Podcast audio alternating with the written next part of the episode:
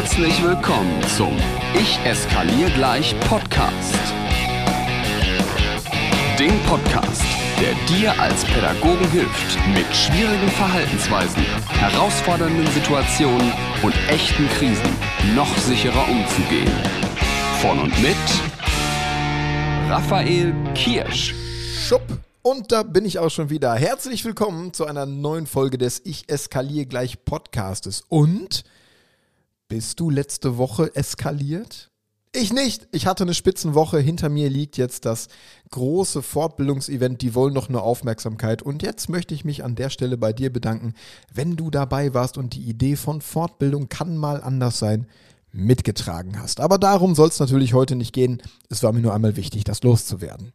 Ich weiß ja, dass die meisten von euch da draußen im pädagogischen Kontext regelmäßig in Situationen geraten, bei denen das Gefühl entstehen kann, jetzt weiß ich nicht mehr weiter.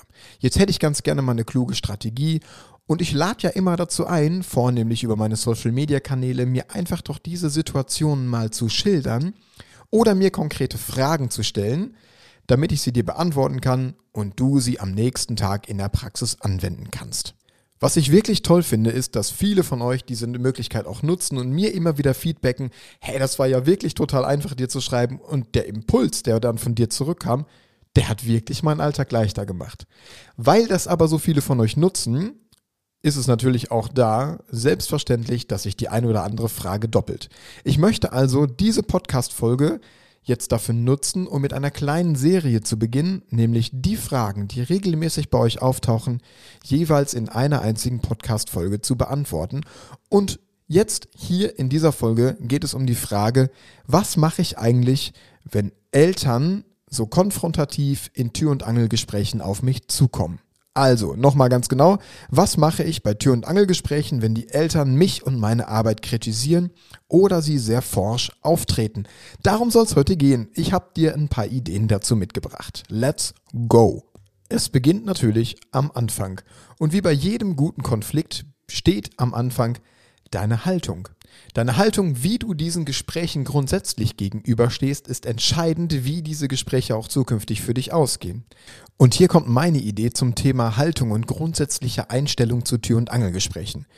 Ich finde Tür- und Angelgespräche richtig gut, denn in kaum einer Situation kannst du über das Kind, über die Eltern und die Dynamik in dieser Familie mehr lernen als in Tür- und Angelgesprächen ganz davon ab, dass die meisten Tür- und Angelgespräche wirklich konstruktiv sind. Da kommen Eltern und sagen, ich habe mal ganz kurz dieses Anliegen, dann tragen die das super adäquat und angemessen vor, du kannst darauf reagieren und dann sind alle glücklich. Und du hast eine Information bekommen, Eltern sind was losgeworden, schön. So ist es aber leider nicht immer.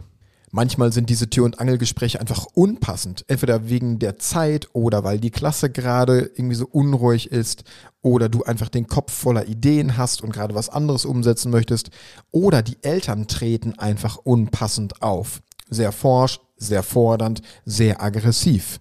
Aber wenn es einen Tipp gibt zum Thema grundsätzliche Haltung, wie man mit solchen Tür- und Angelgesprächen umgeht, egal ob sie konstruktiv sind oder ob da Eltern eher unangemessen auftreten. Tipp ist, nutze jedes Gespräch für dich. Nutze jedes Gespräch für dich, selbst wenn du es nicht führst. Was meine ich jetzt wohl ganz konkret damit? In dem Moment, in dem Eltern sich an dich wenden, egal ob passend oder unpassend, hast du die Chance, etwas zu lernen. Denn allein wie die Eltern auftreten, wie sie ihr Anliegen formulieren, welche Informationen sie preisgeben und welche sie vielleicht auch bewusst weglassen, obwohl du weißt, dass es die Informationen gibt, das kann dir unglaublich viel über diese Dynamik in der Familie verraten. Das kann dir verraten, wie die Kommunikation in der Familie grundsätzlich gestaltet ist, wie grundsätzlich in der Familie mit Konflikten umgegangen wird und wie auch Themen angesprochen werden ob sich Menschen ungerecht behandelt fühlen, ob sie fair sind, ob sie unfair sind. All das erfährst du aus jedem Elterngespräch. Du erfährst eine ganze Menge über das Kind, über die Mama, über den Papa und manchmal gibt es so beiläufige Informationen, bei denen man ganz genau hinhören muss, um die Zwischentöne zu erkennen. Also hier mein Tipp. Egal wie sich ein Gespräch entwickelt, beziehungsweise egal mit welchem Gefühl diese Eltern schon auf dich zukommen, nutze jedes Gespräch für dich und mach dir auch im Nachgang an dieses Gespräch, selbst wenn du es abgewiegelt hast, deine Notizen. Du könntest direkt zum Beispiel aufschreiben, Eltern waren sehr fordernd, Eltern haben direkt Schuld abgewiesen, Eltern haben andere Kinder sofort beschuldigt. Sowas solltest du dir unbedingt notieren, damit du im nächsten Gespräch darauf eingehen kannst und gerade dann darauf eingehen kannst, wenn du es schaffst, das nächste Gespräch in einer anderen Atmosphäre zu starten. Also mach dir bitte unbedingt deine Notizen. Aber bleiben wir mal ganz konkret dabei, was mache ich denn jetzt, wenn eine Mama zu mir kommt und sagt, ich brauche sie jetzt mal eine Minute, wir müssen ganz dringend über das und das Thema reden. Wir müssen zum Beispiel darüber reden, äh, mein Sohn hat mir zu Hause erzählt, er wurde auf dem Schulhof geschlagen und sie hätten nichts gemacht. Bumm, das ist ja erstmal so ein knallharter Vorwurf. Und das in so einem Tür- und Angelgespräch, wenn wahrscheinlich irgendwie 28 Kinder gerade noch vor dir sitzen und versuchen ruhig zu werden. Du solltest dir in dem Moment zwei Dinge als allererstes überlegen. Überlege dir bitte, ob du dieses Gespräch jetzt führen willst oder kannst oder ob du es nicht führen willst oder kannst. Diese Überlegung musst du ganz schnell für dich treffen. Nehmen wir mal an, du möchtest dieses Gespräch jetzt nicht führen, weil du dich auf den Unterricht konzentrieren möchtest, weil du dich auf die Klasse konzentrieren möchtest oder weil du auch das Gefühl haben könntest, wenn ich dieses Gespräch jetzt annehme, geht das auf jeden Fall ungut für mich aus, weil ich in der Defensive bin und mich auch gar nicht auf das Thema vorbereiten kann. Einer der größten Fehler, die du machen kannst, und das ist auch das, was ich in meinen Seminaren immer wieder sehe und wovon ich dringend abraten möchte, ist das rigoros abzuwiegeln. Also da kommt die Mama und sagt, lassen Sie uns bitte ganz kurz darüber sprechen, dass mein Sohn mir erzählt hat, er wurde auf dem Schulhof geschlagen und Sie haben nichts gemacht. Und dann antwortet eine Pädagogin oder ein Pädagoge, nein, jetzt nicht, ich muss jetzt Unterricht machen, machen Sie bitte einen Termin über Sekretariat. Ich weiß, dass uns das oft auf der Zunge liegt und dass wir da auch eine klare Position beziehen wollen, aber ich verrate dir, wo hier der Schwachpunkt liegt, beziehungsweise der Stolperdraht, über den wir dann im Nachgang immer wieder stolpern werden, selbst wenn wir jetzt einmal das Gespräch unterbrochen haben. Jedes Nein, jedes rigorose Abwiegeln ist am Ende erstmal eine Ablehnung, die die Eltern zu verdauen haben. Und du kannst dieses Nein jetzt nicht, ich mache gerade Unterricht, noch so freundlich wie du willst formulieren. Du könntest ja zum Beispiel sagen, nein, es tut mir leid, ich habe jetzt gerade keine Zeit, ich mache meinen Unterricht. Machen Sie bitte einen Termin über das Sekretariat. Mit so einem Lächeln auf dem Gesicht. Und trotzdem stolperst du über dieselbe Falle. Denn es ist erstmal eine Ablehnung. Und mit Ablehnung gehen Menschen, naja, auf zwei verschiedene Arten um. Die wenigsten werden sagen, ja gut, dann nicht dann mache ich halt gerne einen Termin über das Sekretariat, ich freue mich auf unser Gespräch. Nein, das wird in der Realität doch ganz, ganz selten passieren. Für gewöhnlich wird derjenige, der jetzt gerade die Ablehnung von dir erfahren hat, versuchen dagegen zu halten. Und dann haben die meisten Menschen kaum eine Chance, nochmal die Handbremse zu ziehen, sondern müssen dann, weil diese Ablehnung halt dasteht, an irgendeiner Stelle sich selber behaupten und ihr Gesicht wahren. Und was dann folgt, sind manchmal genau die unschönen Situationen, die wir vermeiden wollen. Dann kommt nämlich die Mama und sagt, aber unbedingt müssen wir jetzt darüber reden und es ist mir ganz egal, ob sie hier in Unterricht machen wollen. Mir ist auch egal, ob die Kinder zuhören, das können hier jeder mitkriegen. Und wenn sie mir jetzt nicht zuhören, dann gehe ich sofort zur Leitung und wenn das nicht klappt, zum Anwalt. So. Ja, ich überspitze jetzt ein bisschen bewusst, aber ich glaube, du weißt, worauf ich hinaus will. Also wenn du jemandem die direkte Ablehnung entgegenbringst und sagst, nein, jetzt nicht, ich mache meinen Unterricht, machen Sie bitte einen Termin, dann hat dein Gegenüber nur die Chance dagegen zu halten, wenn er sein eigenes Standing bewahren möchte. Und dann befindest du dich in einer Eskalationsspirale. Also, was ist der bessere Weg? Der bessere Weg ist erstmal zu verstehen, wie Konfliktdynamiken überhaupt entstehen und wie man diese vermeiden kann. Und hier hilft ein bisschen das Bild von Hoch- und Tiefstatus. Vielleicht hast du das schon mal gehört. Wenn sich jemand im Hochstatus befindet, das ist ja diese Mama, die dann gerade kommt und sagt, wir müssen jetzt gerade, das ist so von oben herab, vielleicht hilft das beim Bild des Hochstatus noch ein bisschen, wenn jemand mit einem Hochstatus kommt, macht es überhaupt keinen Sinn, dass du ebenfalls in einen Hochstatus wechselst und sagst, nein, jetzt nicht, jetzt müssen wir dagegenhalten. Also wenn ihr euch auf eine konfrontative Augenhöhe begebt.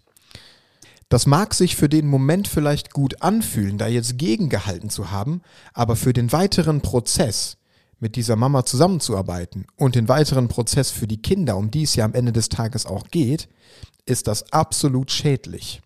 Das heißt, das Grundgesetz der Deeskalation ist, wenn du jemanden deeskalieren möchtest, dann musst du dich selber kleiner machen und den anderen größer. Das heißt, du musst in den Tiefstatus gehen, der andere kann in seinem Hochstatus verbleiben und auch ein bisschen mitentscheiden, wie die Situation jetzt ausgeht. Dass diese Entscheidung für dich ausfällt, das kriegen wir gleich gemeinsam hin. Also nochmal auf den Punkt, Mama kommt im Hochstatus, wenn du auch in den Hochstatus wechselst und dagegen hältst, nein, wir machen das nicht, dann gibt es Konfrontation. Wenn du jetzt aber in den Tiefstatus wechselst, beziehungsweise in diesem verbleibst, weil du den ja schon vor deiner Klasse hast, dann ist die Chance wesentlich größer, dass die Mama hinterher einlenkt. In den Tiefstatus wechseln bedeutet nämlich nicht, und das verwechseln viele, das Aufgeben seiner eigenen Ideale und Prinzipien, beziehungsweise dass du hinterher nicht entscheiden kannst, wie es ausgeht.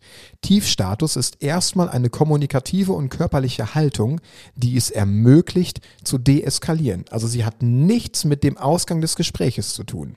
Es geht nur um den Prozess. Gehen wir nochmal in die zwei Möglichkeiten. Nehmen wir mal an, die Mama kommt in dem Hochstatus und sagt, mein Sohn hat mir zu Hause erzählt, er wurde geschlagen und sie haben nichts gemacht.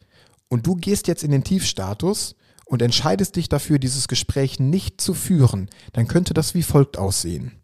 Dann sagst du nämlich, hallo Frau so und so, vielen herzlichen Dank, dass Sie damit direkt zu mir kommen. Ich sehe, das ist Ihnen ein super wichtiges Anliegen und für das ich mir sehr gerne die Zeit nehmen möchte, die das Ganze auch verdient. Das werde ich nur jetzt nicht schaffen darf ich Ihnen einen Termin anbieten. Das Erste, was du tust, ist, du bedankst dich. Du bedankst dich bei der Mama, dass sie es schafft, dich direkt anzusprechen. Ich weiß, das fühlt sich komisch an, aber wenn dir das hilft, dann denk einfach daran, die hätten auch direkt zur Leitung gehen. Also man kann sich wirklich ehrlich und authentisch bei Eltern bedanken, die es schaffen, sich direkt mit ihrer Kritik an dich zu wenden.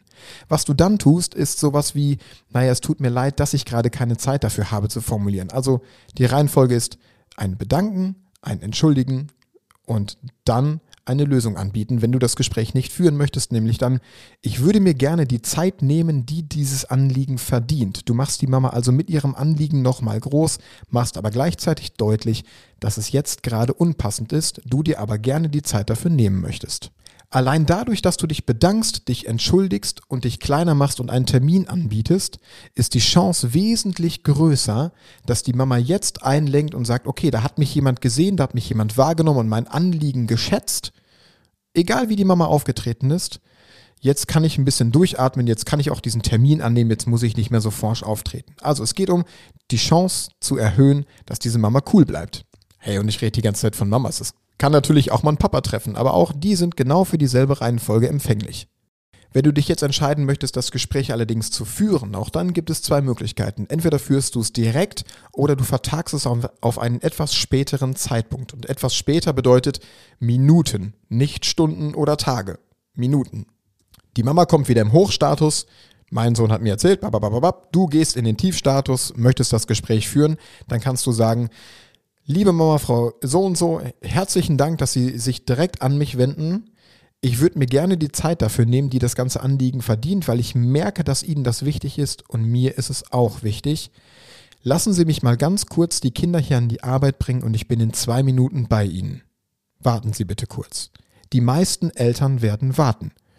Wenn du jetzt also dieses Gespräch führen möchtest, egal ob draußen auf dem Flur zwei Minuten später oder zu einem anderen Termin oder direkt in diesem Tür- und Angelmoment, ist die Reihenfolge der Dinge, die du tust, trotzdem die gleiche. Und ich würde mir wünschen, das, das sage ich wirklich selten, aber ich würde mir wünschen, dass du jetzt, wenn du nicht gerade Auto fährst, dir einen Zettel und einen Stift holst und diese fünf Punkte, die ich dir jetzt nennen werde, aufschreibst. Denn mit diesen fünf einfachen Steps wirst du zukünftig jedes Konfliktgespräch, egal ob mit Eltern, mit Kolleginnen und Kollegen oder wem auch immer, souverän meistern. Schritt Nummer eins. Wie gerade auch, du bedankst dich. Du sagst als erstes vielen herzlichen Dank, dass Sie gewartet haben, dass Sie sich direkt an mich gewendet haben, dass Sie den Weg nochmal gemacht haben und sagst nochmal ganz deutlich, das scheint Ihnen ein wichtiges Anliegen zu sein. Der Schritt Nummer zwei klingt ein bisschen komisch, macht auch so ein komisches Gefühl, weiß ich, ist entschuldigen oder du sagst, es tut mir leid, das.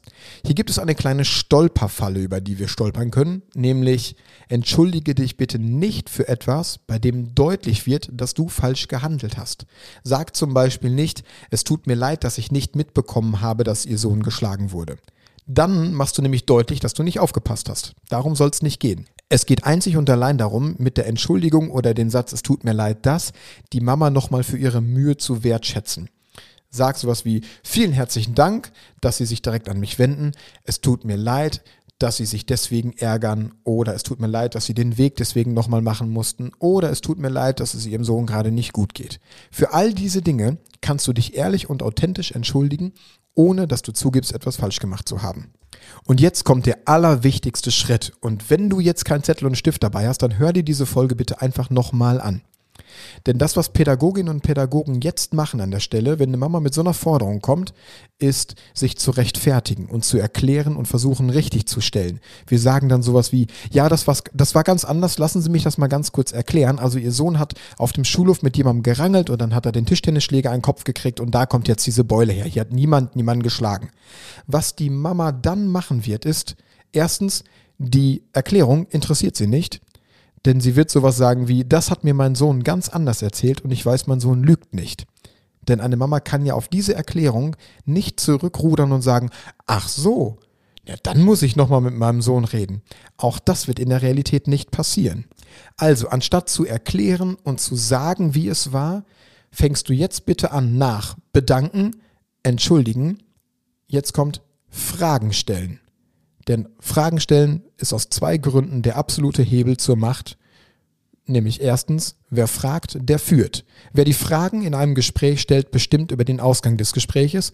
Und zweitens, du kannst durch das Fragen entlarven. Du könntest also fragen, können Sie mir bitte nochmal ganz genau erzählen, was Ihnen Ihr Sohn erzählt hat? Dann sagt die Mama vielleicht so, ja, der hat gesagt, er wurde hier von dem Markus gehauen in der ersten Pause und Sie haben da nichts gemacht. Dann kannst du weiter fragen. Bitte nicht erklären, nicht sagen, nur fragen. Hat Ihnen denn Ihr Sohn auch erzählt, wo ich vielleicht zu diesem Zeitpunkt war und wo sich diese Rangelei auch irgendwo ereignet hat? Nö, das hat er mir so nicht genau erzählt. Er sagte nur, dass Sie nichts gemacht haben. Mhm. Weiterfragen. War das in der ersten Pause oder in der zweiten Pause? Ja, das war in der ersten Pause. Ich weiß ja, mein Sohn lügt nicht. Und dann kannst du zum Beispiel sowas sagen, wenn es vielleicht gar nicht stimmt. Ah, ich war in der ersten Pause gar nicht draußen. Ich war nur in der zweiten Pause draußen. Jetzt haben wir so ein kleines Missverständnis. Das heißt, du hast durch das Fragen viel mehr Informationen bekommen, die Mama gleichzeitig runtergekocht und bist jetzt an einem Punkt, wo deutlich wird, hier stimmt was mit der Geschichte nicht. Der letzte Punkt, beziehungsweise der vorletzte, nach Bedanken, Entschuldigen und Fragen stellen, ist, dass du eine Lösung anbietest. Und in dem Fall ist die Lösung ganz einfach.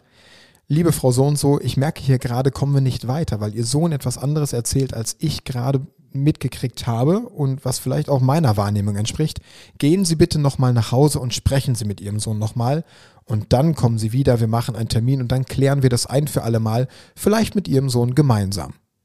Glaubt mir, die wenigsten Eltern werden dann noch einmal kommen. Was du aber geschaffen hast, ist einen glücklichen Moment für die Mama, aus der sie aus dieser Situation entfliehen kann, ohne ihr Gesicht zu verlieren. Und ja, ich rede schon wieder von Mamas, das geht natürlich auch mit Papas. Also, nochmal. Die Reihenfolge ist, nachdem du einmal tief durchgeatmet hast, du bedankst dich, du entschuldigst dich, du stellst Fragen und bietest dann eine Lösung an. Und die Lösung ist in dem Fall, na, sprechen Sie nochmal mit Ihrem Sohn. Manchmal ist die Lösung auch, ich sehe, wir, dieses, dieses Thema ist Ihnen so wichtig, lassen Sie uns bitte einen Termin dafür machen. Dann vertagst du das Ganze. Auch das macht nochmal deutlich, wie wichtig dieser Termin ist.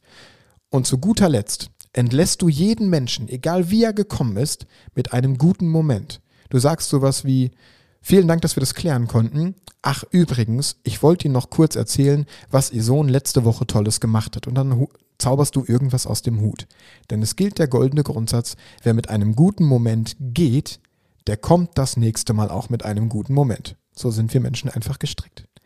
Ich hoffe, dass dir diese Folge geholfen hat. Wie kann ich souverän in Tür- und Angelgesprächen umgehen? Also erstmal mit der Haltung da reingehen. Jedes Tür- und Angelgespräch ist für dich auf jeden Fall nutzbar, egal wie auch immer, indem du dir dadurch Notizen machst.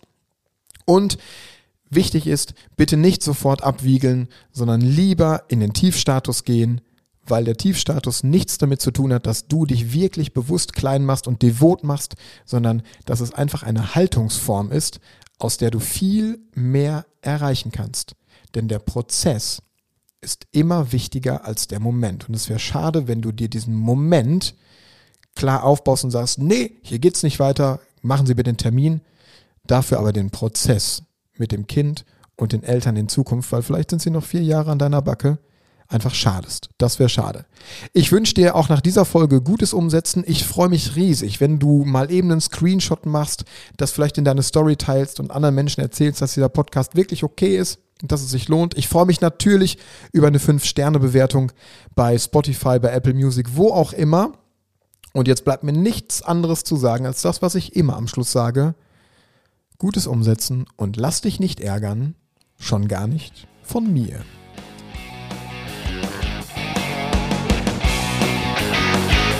Noch mehr Impulse und alle Informationen zu Seminaren und Workshops findest du auf Instagram und auf raphaelkirsch.com.